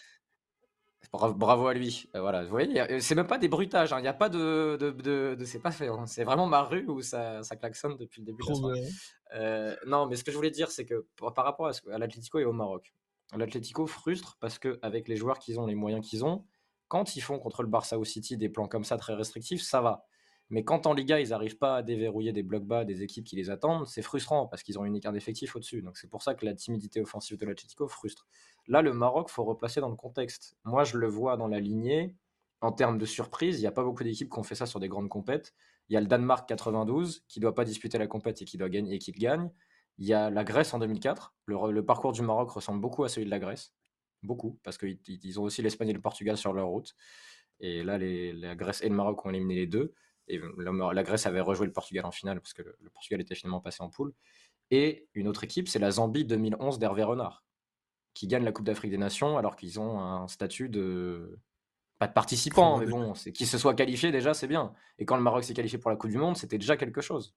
Parce qu'une qualification en Coupe du Monde quand tu sors de la zone Afrique, c'est très dur. Donc là, qu'ils jouent comme ça, tu, un, c'est difficile de leur reprocher parce qu'ils jouent contre des équipes mieux dotées à chaque fois. Deuxième chose, c'est que sur les transitions, j'ai trouvé que c'était, et même globalement, je trouve que c'est leur meilleur match de la compétition. Parce que autant contre l'Espagne, tu avais souffert, tu avais vraiment souffert, tu avais peu eu le ballon, tu t'étais créé très peu de choses, autant là, il se crée plus que le, que le, que le Portugal, hein, Oui. si, si on compte au final quasiment le nombre d'occasions. Et sur le jeu de transition, mais ça c'était un peu plus prévisible parce qu'on savait que le Portugal presserait moins fort à la perte et serait moins structuré que l'Espagne, donc le, la- le Maroc aurait plus de possibilités. En début de compétition, j'avais un peu tapé du... sur les faux pieds. Rappelle-toi, Zach, euh, sur du match contre la- Oui. l'Argentine-Arabie Saoudite, parce qu'il y avait de la profondeur et que les faux pieds empêchaient de jouer directement dans la profondeur. Or, là, sur les transitions, le fait d'avoir Ziyech gaucher à droite et Bouffal droitier à gauche, ça les aide énormément sur les contre-attaques, parce que sur une contre-attaque, ce qui est bon en général, c'est de partir d'un côté et de finir de l'autre. Alors c'est vrai dans le foot en général, mais sur une contre-attaque, c'est encore plus vrai. Et comme Bouffal et Ziyech, à chaque fois sur leur prise de balle, ils éliminent et ils arrivent à rentrer intérieur, ça leur ouvre naturellement la diagonale à l'opposé. Et ils ont plusieurs fois réussi cette transition-là, parce que Bouffal et Ziyech se sortent de la pression. Soit ils arrivent à trouver un relais intérieur et tu vas à l'opposé, soit ils vont directement à l'opposé. Et eux, euh, je trouve sur les transitions, ces deux-là, plus Unai, ont fait des choses euh, vraiment top, top sur ces séquences-là. Il n'y avait pas toujours les bons choix voilà, au- dans les 30 derniers mètres, mais par contre, pour se sortir de la pression combinée et être capable d'attaquer des grands espaces, les deux faux pieds sur les côtés, euh, au-delà des dribbles encore chaloupés de, Bouffal, qui maintenant a fait danser un, un Portugais sur le côté qui nous a fait rêver. Euh, voilà, ils ont, et je trouve qu'ils font leur meilleur match. Tu vois, le match contre l'Espagne, tu sentais vraiment que c'était. euh, T'étais à ça de vraiment souffrir. Mais là, euh, sur le match, j'ai revu du coup à froid et je connaissais le résultat. Ça m'a vraiment surpris de voir le Portugal se créer aussi peu de choses euh, contre un Maroc qui, par contre, lui, a eu des possibilités en contre. Faut, faut dire que le Portugal, faut dire que le Portugal avait un plan différent de l'Espagne. Euh, Walid Regragui, l'immense coach de cette Coupe du Monde, l'a souligné à la fin du match. Il a dit bon, on voit qu'il nous avait, il nous avait étudié parce que le Maroc ne s'assoit pas sur sa surface en fait. Au début de match, souvent, on l'a vu aussi contre l'Espagne, ils essayent d'aller, allez, on va dire 10 mètres, 10 mètres devant leur surface, une dizaine de mètres. Et donc, rappelez-vous, contre l'Espagne, on avait dit, il y a parfois un peu de place dans la profondeur si tu arrives à, mmh. l'attaquer. L'Espagne l'avait fait, il y avait Asensio qui l'avait pris une fois, ça avait créé une petite occasion. Morata avait essayé aussi. ensuite, Nico Williams avait débordé. Là, le Portugal, il faut dire deux choses à la différence de l'Espagne. C'est que tu sens qu'ils ont essayé de deux manières. Déjà, tu le soulignais pendant le match avec nous, Zach, en essayant de faire monter les latéraux. Décrochage d'un des milieux devant le bloc, montée, dans la, montée du latéral et on envoie par-dessus pour s'éviter d'essayer de jouer entre les lignes, parce que parfois, contre ce Maroc, de jouer entre les lignes, ça veut dire affronter le Tony Truant à Mrabat, et il vaut mieux le contourner parfois, même toujours, tellement il plane sur cette compétition. Donc, décrochage et jouer par-dessus. et, le Portugal l'a fait l'a tenté énormément. Et aussi trouver directement les offensives, Joao Félix, Bruno Fernandes, qui faisaient énormément de courses à vide. Beaucoup, beaucoup. Et, ça, on l'avait reproché. On a, je pense que l'Espagne même se reprochait Luis Enrique à la fin du match, j'imagine, à regretter le manque d'attaque de la profondeur de son équipe. Là, le Portugal l'a fait. Alors, ils, ont connu un peu de déchets.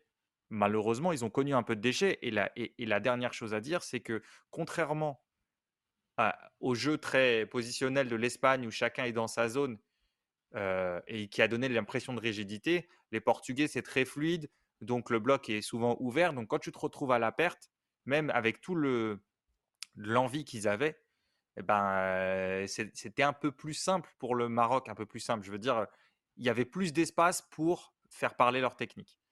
Et finalement, finalement, le Maroc a tenu parce que même quand ils étaient attaqués dans la profondeur, il y a une implication tellement grande que, que ça finit toujours par fermer. ils n'ont toujours pas concédé de but, en fait, à part le contre son camp contre le Canada. Mais ils, sont bons sur le contrôle de la profondeur aussi, quand même, parce que je trouve que les joueurs sont toujours bien orientés de trois quarts. Ça anticipe le gelon, ça recule, ça défend bien la tête. Euh, tu vois, c'est des, choses de. C'est des choses de base qui sont pas passionnantes de dire qu'ils reculent de trois quarts, qu'ils s'orientent bien et qu'ils arrivent à envoyer le ballon de la tête assez loin, mais ça te fait gagner des matchs, quoi. Quand tu as des joueurs qui sont aussi rigoureux sur certaines bah, choses. ça vaut le coup que tu développes sur le trois quarts, en fait, justement. Je pense que c'est un truc intéressant à, expliquer. Parce que, parce que, du coup, en plus, c'est marrant, j'en parlais avec les psys aujourd'hui, mais en gros, si tu recules en étant sur les talons, quand il y a un gelon qui veut commencer à être armé, si tu recules en étant sur les talons, t'es pas en position de renvoyer le ballon de la tête. Parce que tu recules et tu risques même de tomber, de, de te casser la gueule en arrière. Alors que le Maroc, à chaque fois que le ballon allait d'un côté, les défenseurs se positionnaient de trois quarts entre le ballon et le but. Et du coup, ils étaient capables, s'il y avait un gelon qui était armé, de reculer, de gérer le contrôle du l'appel du portugais et de renvoyer le ballon de la tête, du pied, peu importe. Et ils ont une telle densité en fait dans leur bloc que quand il y a un deuxième ballon, combien de fois une équipe a gagné des deuxièmes ballons contre le Maroc? J'ai l'impression que ça n'existe même pas.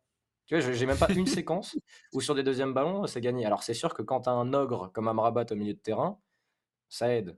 Euh, le mec, il est, il est, imbougeable.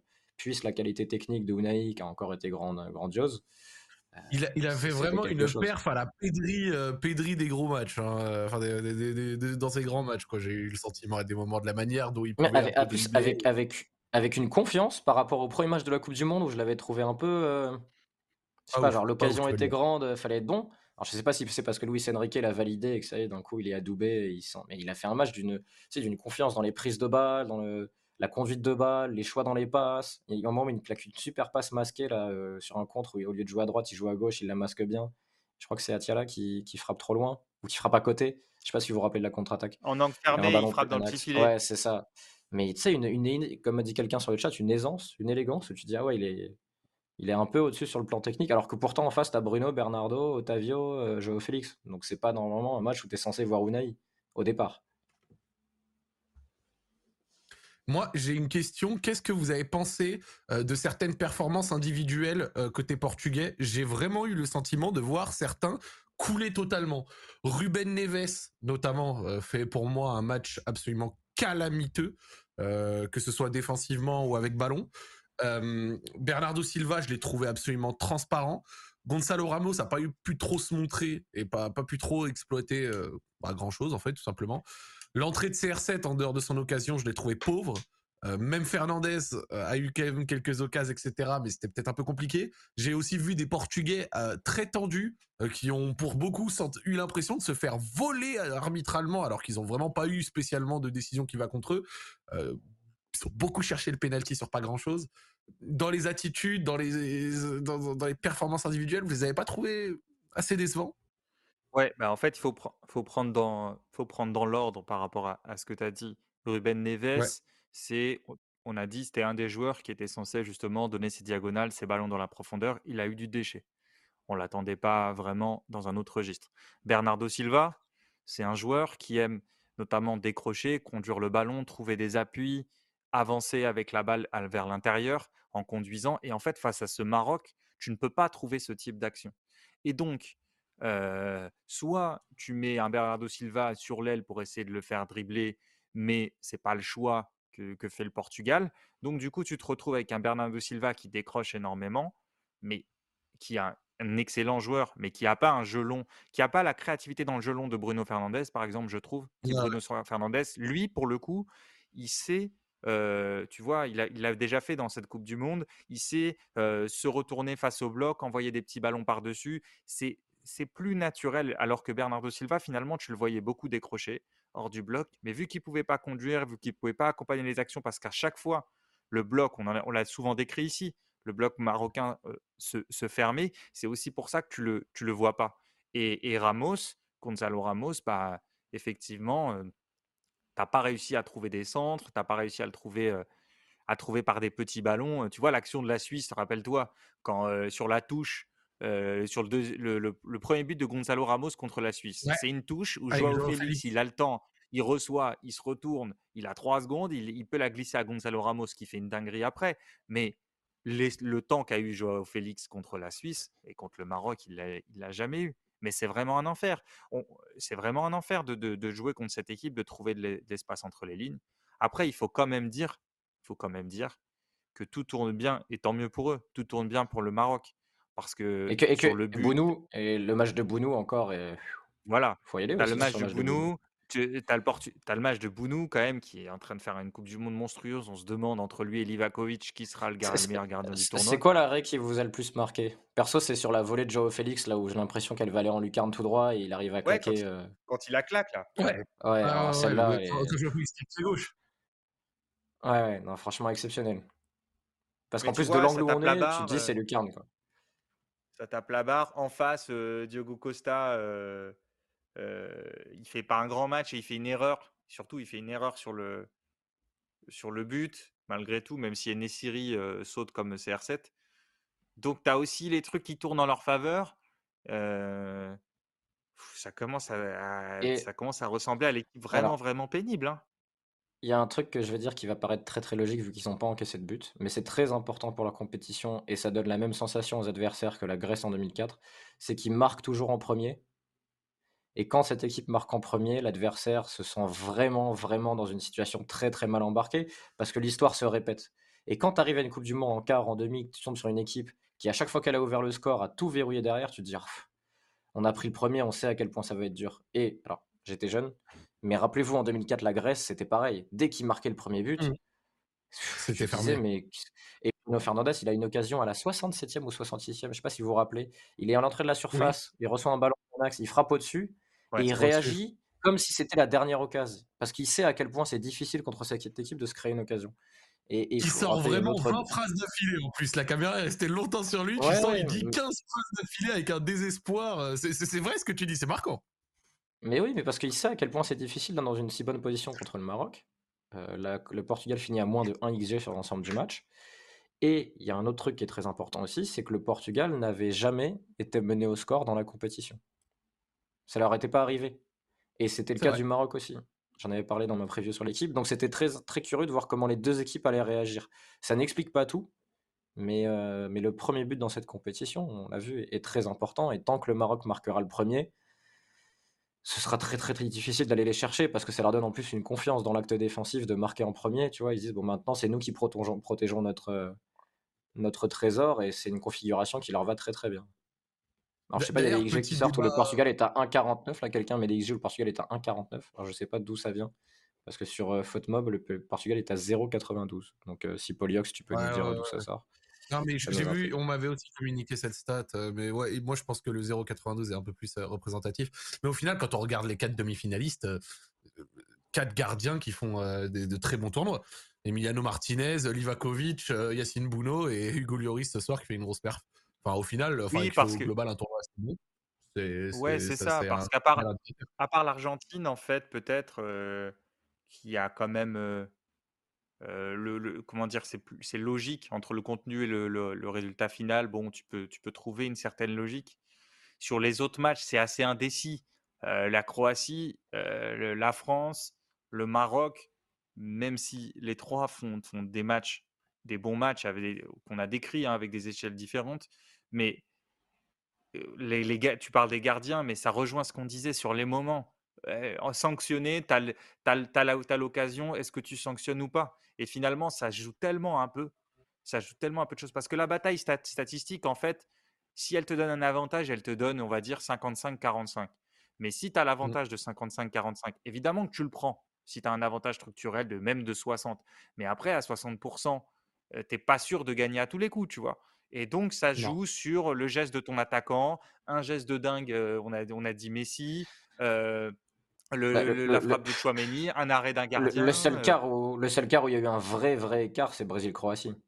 En termes d'occasion créée, tu vois. C'est Brésil-Croatie, là où il y a eu le plus d'écart. Ouais, mais au final, au final c'est le gardien qui te fait la diff.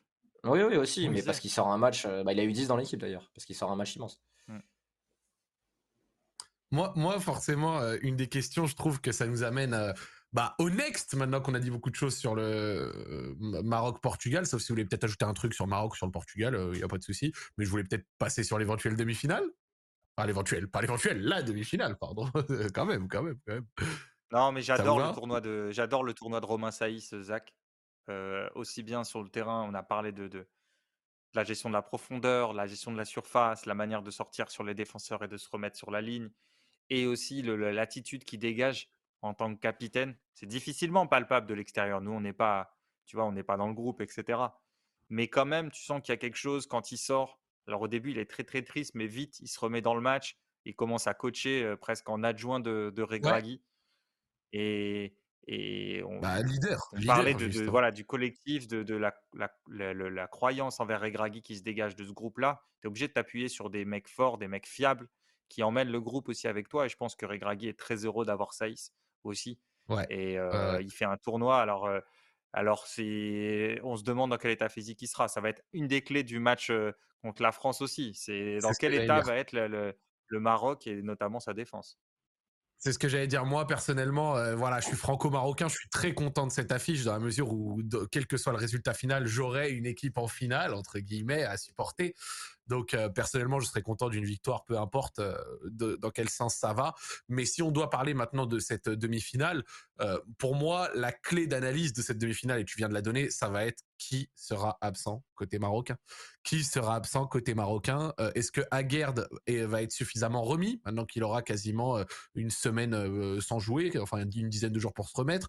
Est-ce que Mazraoui sera de retour? Saïs est-ce qu'il sera là? Et si oui, à combien de pourcents? Mais pour moi, ça va être la clé parce que malgré le très bon match, il faut le dire, de El Yamik, euh, si aussi tu pars avec quasiment toute ta phase défensive, enfin toute ta phase, toute ta ligne défensive remplaçante en dehors d'Akimi et qu'il te reste que Hakimi et Bouno, ça risque d'être vraiment compliqué euh, parce que c'est des remplaçants qui ont fait des bonnes performances face au Portugal et qui ont su même El Yamik assumer une titularisation et les autres entrants assumer des entrées correctes, que ce soit Ashraf Dari, euh, Benoun et tout mais pour le reste, ça peut rendre la chose vraiment compliquée. Mais un des trucs qui sera aussi intéressant, c'est que pour une fois, entre guillemets, c'est même pas pour une fois, mais l'équipe de France va devoir faire le jeu. Alors, on a même vu euh, en fait, c'est deux équipes qui aiment bien laisser l'autre faire le jeu. Et donc, c'est ça qui est paradoxal. Parce que même si elles ont certaines phases, c'est le sentiment que j'ai. On a même vu la Pologne, par moment, faire le jeu euh, face euh, à l'équipe de France. L'équipe de France est tout à fait OK, tout à fait à l'aise de laisser le ballon. Sauf que le Maroc aussi est tout à fait à l'aise de laisser le ballon. Même si le Maroc se met des fois en bloc médian et a quelques phases de possession qui sont pas inintéressantes. Et donc, du coup, concrètement, qu'est-ce que ça va donner cette opposition où on est sur deux équipes? On va se dire que quand même, avec les individualités, ça sera la France qui risque de faire le jeu. Mais comment est-ce que la France va faire le jeu face justement à une équipe où tu risques de te casser les dents, mais qui pourra éventuellement souffrir et qui devrait éventuellement souffrir de ses manques en défense? C'est à mon sens, pour moi, la, clé de lecture de ce match. Euh, je vous laisse euh, me donner la vôtre. Bon, je, vais y aller, je sens Dan euh, calme. Non, deux choses, deux données importantes par rapport à ce que va faire la France offensivement. Évidemment, l'attaque de la profondeur, surtout quand le Maroc laissera 25-30 mètres. Donc là, tu as quand même Mbappé qui, sur ce plan-là, est, est un des meilleurs joueurs du monde, à la fois dans la vitesse, mais aussi dans le timing de ses appels. On dit très souvent Ouais. qu'il va vite, mais c'est aussi un joueur très juste dans le timing de ses appels et sa manière de Ouais, les arrondir pour pas être hors pour pas être hors jeu. C'est marrant parce que c'est l'un des joueurs de profondeur les plus importants du monde. Et est-ce que vous avez souvent l'impression que Mbappé est signalé hors jeu Non, pas souvent. Tu vois, c'est curieux. de tête comme ça, de tête, j'en ai Ah, pas mais un souvent. Très souvent, Non, par rapport à d'autres joueurs, Pour- pas forcément très souvent. Pour moi, le PSG, il a un gros problème de- d'alignement, euh, Mbappé. C'est c'est son grand, c'est son grand axe de progression. Ouais, mais C'est que parfois il, prend- il démarre, il démarre trop tôt. Il Mais je trouve ça étonnant parce que ses débuts à Monaco, ses premiers pas à Monaco, je le trouvais très très fort là-dessus et je trouvais qu'il était rarement signalé hors jeu. Il était toujours en- sur un appel contre appel, toujours en train d'arrondir. Alors je sais pas, je, je vois moins le PSG que toi, Dan, donc peut-être que c'est vrai. Mais historiquement dans sa carrière, ça m'a pas forcément choqué, tu vois. Ou alors c'est vraiment parce Mm. que c'est des matchs où il met un triplé, donc il part quatre fois en profondeur, il y a hors jeu, et les quatre autres fois il y a but. Donc euh, Non, je sais. non, mais en tout cas, ce qu'on peut dire, ce qu'on peut dire, et je te relaisse la parole après Raph, c'est que la recherche directe de la profondeur vers Mbappé chez l'équipe de France est très naturelle euh, depuis qu'Mbappé est là. Donc, euh, tu vois que ce soit Upamecano, Chouameni, euh, ils l'ont un peu forcé en début de match, mais ils ont arrêté après. Là, contre l'Angleterre, c'est vraiment un truc Ouais. très naturel. Donc, euh, donc euh, de- sur ce, sur ce, sur ce plan-là, euh, t'as pas, pas de doute en fait à avoir sur le fait que est-ce que les Bleus vont, vont bien, vont essayer au moins d'attaquer la profondeur de, de, de façon, de façon longue en fait, hein, en partant de leur base arrière devant le bloc.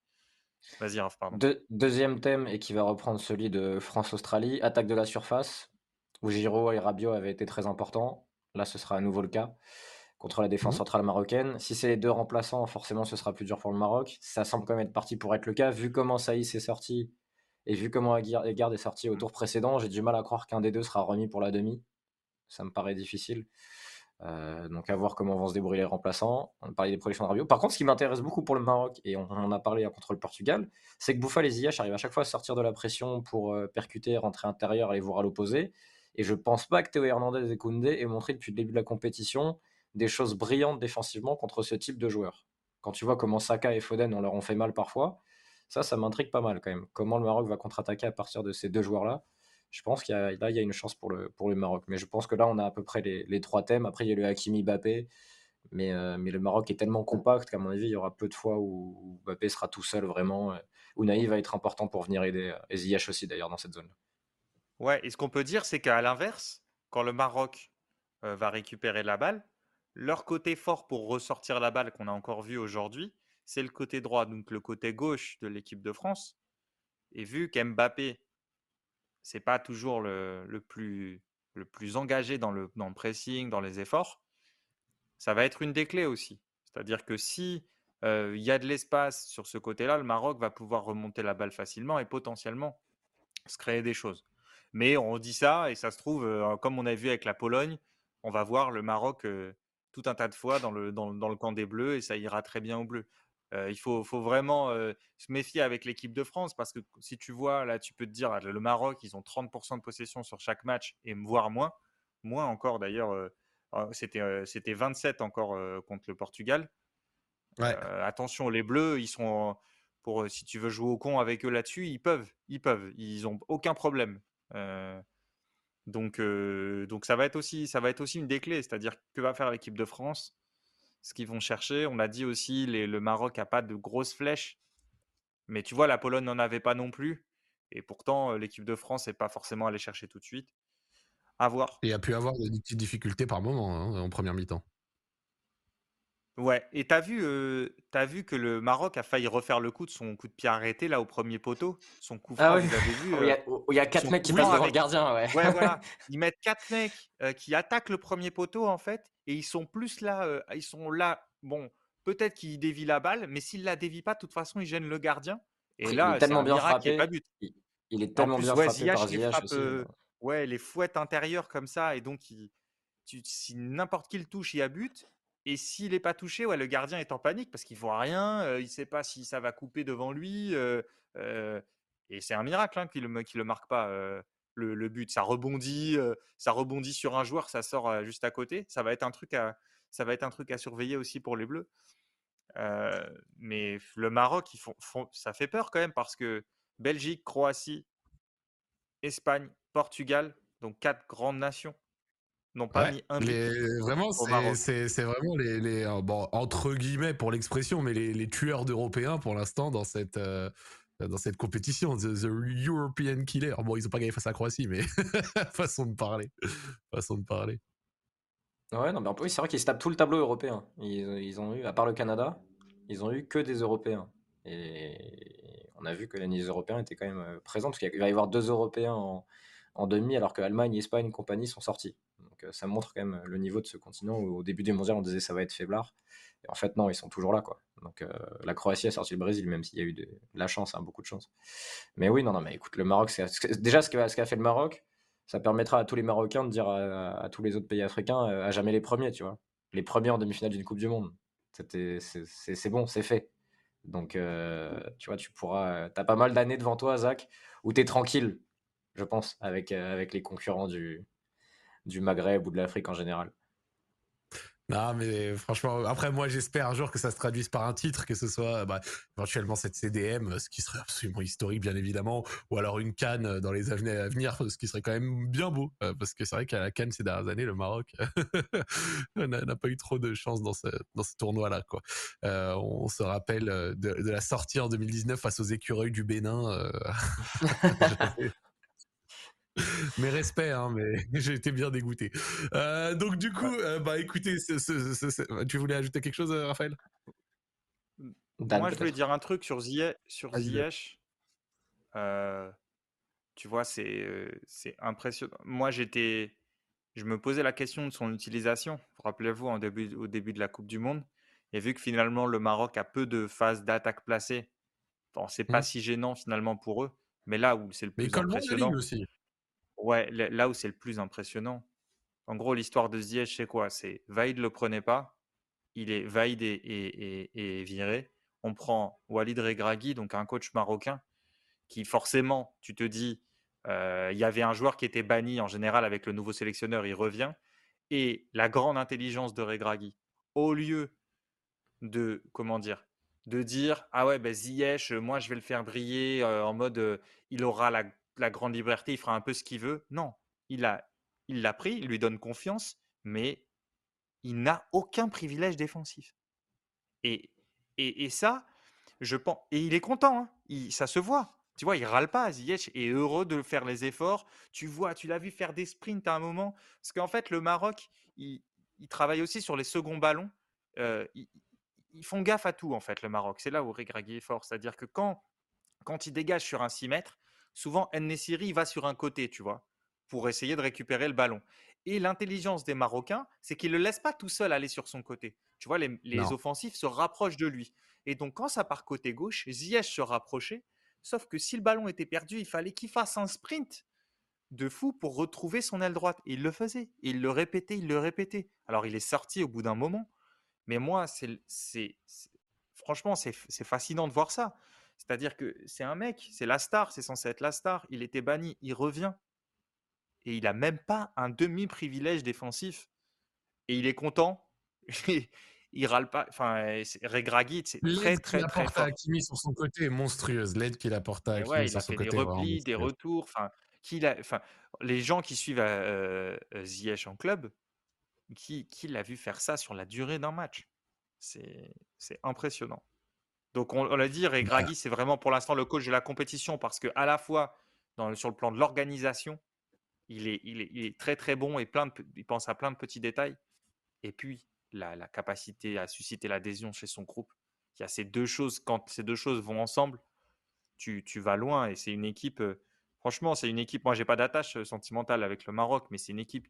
Tu, tu, kiffes les voir parce que c'est le plus petit, mais en même temps ça joue. Ils ont des joueurs de ballon les mecs, ils dégagent une force collective énorme.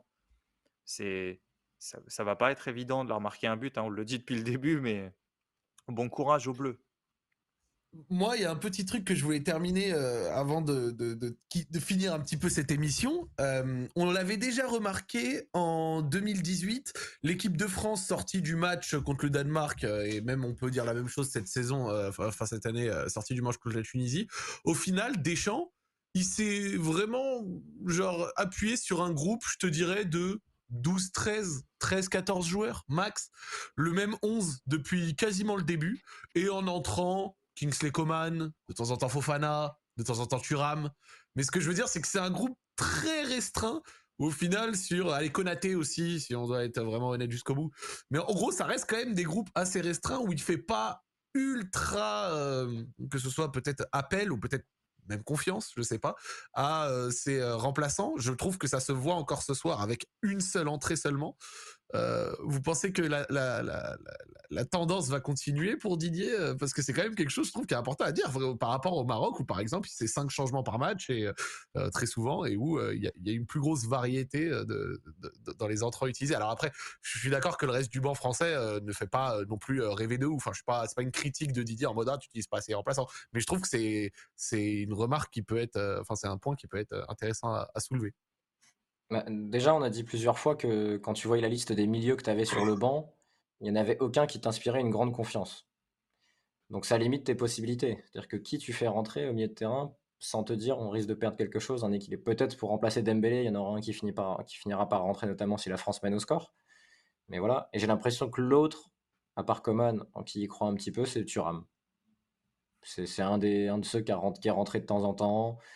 Euh, même sur, euh, tu vois, sur, le, sur le début des, de la Coupe du Monde, qui a eu quelques minutes, mais j'ai l'impression que ouais, le reste, sinon, euh, c'est. Anna un peu aussi.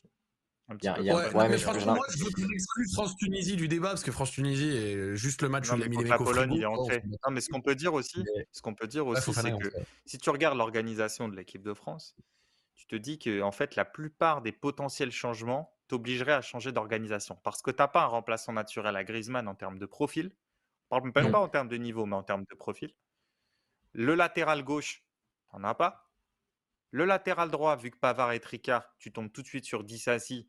Et en fait, euh, tu sais que. Il n'était même pas censé faire la Coupe du Monde. Il, il, voilà, est arrivé à la Coupe du Monde en dernier. Il n'était pas censé la faire. En plus, euh, il a joué arrière droit très très peu souvent. Euh, c'est compliqué. Ensuite, tu as Dembélé pour Coman, ça oui. Et on a encore vu Coman aussi fermé là, comme un, un milieu def sur la fin. Ouais. Sinon, Mbappé. Avec la faute qui m'a fait, qui m'a fait vriller, désolé. donc, donc au milieu, voilà, il y a peut-être. Enfin, Rabiot, tu peux pas remplacer par un joueur qui sait comme ça, euh, avec le volume, qui prend de la largeur comme ça. Et puis, tu n'as aucun intérêt à le remplacer parce que c'est le joueur qui est toujours dominant au fil du match. Tu vois, sur la durée, physiquement, il, pr il prend le dessus. Et Unai va vivre un match plus compliqué. Alors attention, hein, Regragui parfois switch Unai et, et Amala, donc peut-être qu'il le fera encore. Euh, ça, c'est à surveiller. Euh, T'as Mini Fofana éventuellement, mais bon, il y a quand même un gap de niveau. Il reste quoi Comme l'a dit Raph, il reste, il reste sur Et t'as Konaté Varane. Voilà, t'as Konaté ouais, Varane. Konaté, mais c'est la charnière, donc tu la touches peu. Oui, oui. Voilà, exactement. Ouais. Donc finalement, euh, tu vois, Kamavinga, il pourrait, euh, tu vois, tu pourrais rentrer euh, Kamavinga et sortir Giroud éventuellement. Ça te met un mec un peu sur la gauche. Mais tu vois, Kamavinga, il n'existe pas. Et en même temps, Deschamps ne s'est pas encore retrouvé dans une configuration où il doit aller chercher un score.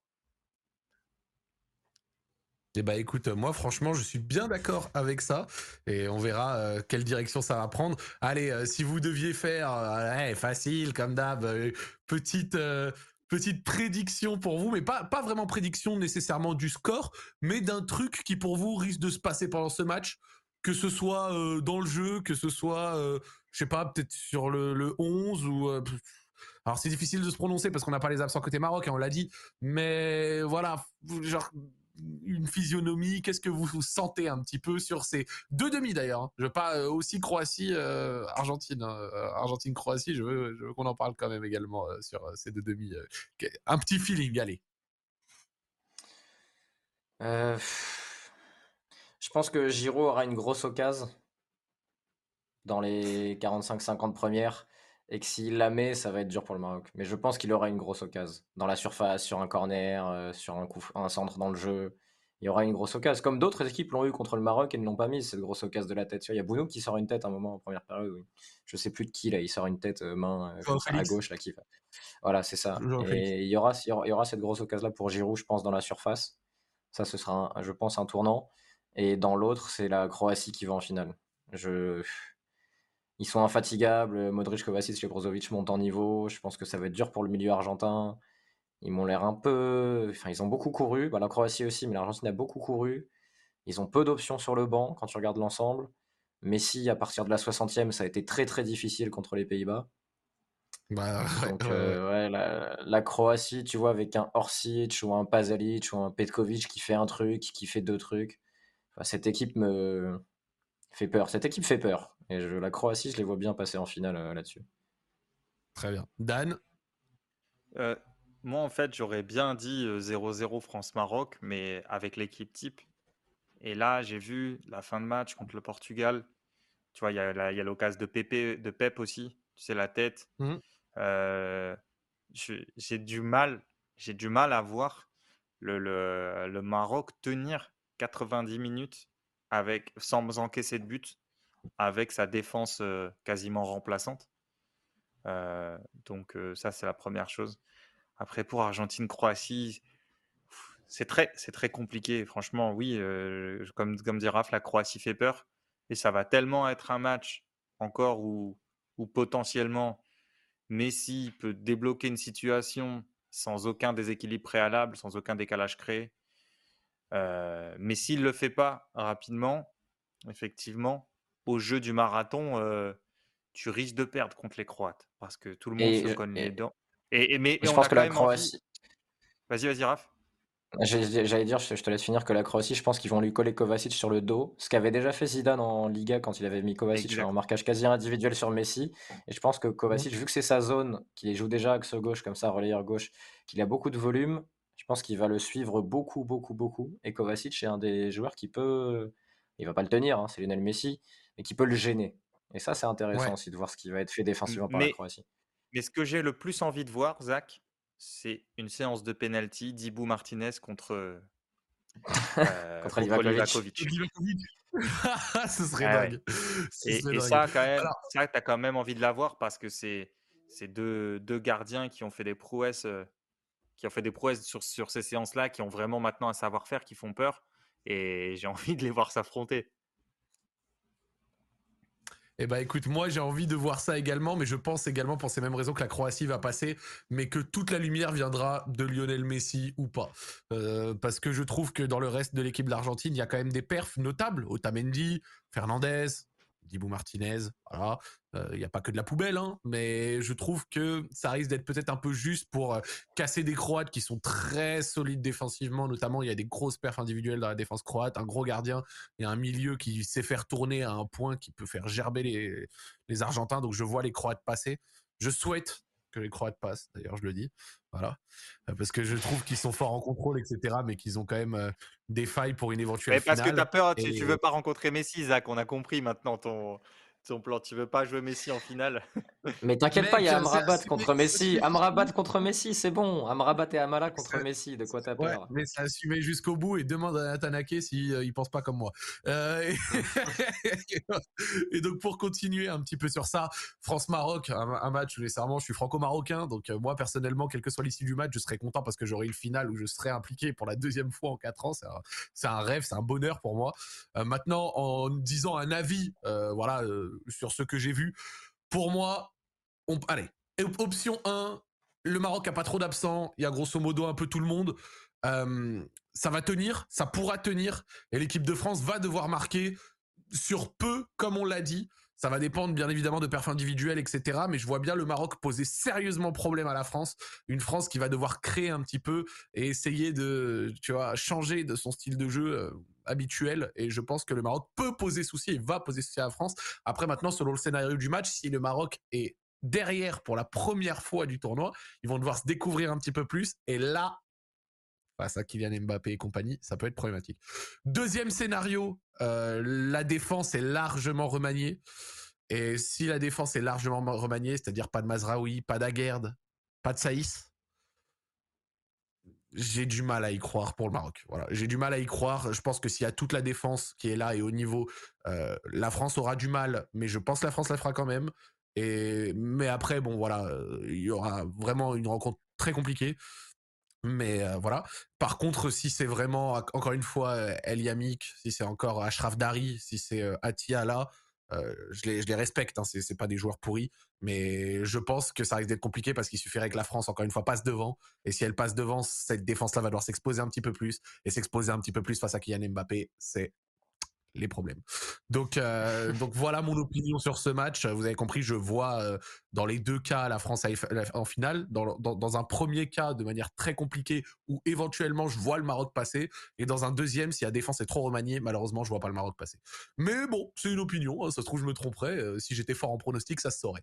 Donc voilà pour mon opinion finale, qui je pense permet de conclure un petit peu tout ça. Mais, euh, mais ouais, ouais, j'y croyais. T'as raison, Nabil, dans le challenge. J'y croyais pas non plus, par exemple, avant le match contre l'Espagne. Enfin, pas j'y croyais pas, mais je pensais que ce serait très difficile. Et au final, euh, le Maroc l'a fait. Donc, euh, très beau. Non, rien à dire, rien à dire. Mais par contre, j'insiste que, sur le... qu'il y a autant d'absents. voilà. Ouais, on demande sur le chat est-ce qu'il y a une nation qui a fait back-to-back Coupe du Monde, donc deux Coupes du Monde d'affilée? T'as le Brésil 58-62 mmh. pour le dernier exemple de mémoire qui a fait ça. Voilà. Eh ben écoute, euh, magnifique, magnifique, magnifique. Eh ben écoutez, euh, les amis, euh, merci à vous d'avoir suivi le salon tactique. Le salon tactique vient de battre son audience. Vous avez été plus de 1000 viewers ce soir à nous écouter.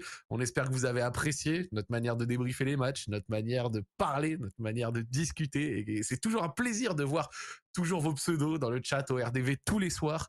C'est trop trop cool, vraiment, ça nous fait super plaisir. Bah le prochain, enfin la prochaine, c'est mardi, si je dis pas de bêtises, Dan. C'est ça, mardi 22h30, comme, euh, comme ce soir. Voilà, mardi 22h30 et mercredi 22h30 pour débriefer ces deux demi-finales. Et ensuite, le rendez-vous final sera le 18 décembre pour la grande finale. Cette fois, ce sera sûrement plus tôt, parce que d'ailleurs, la grande finale est plus tôt. Mais euh, on en discutera à nouveau et ça nous permettra de finir un super mois où on aura fait plein d'émissions et où cette, euh, émission est trop cool.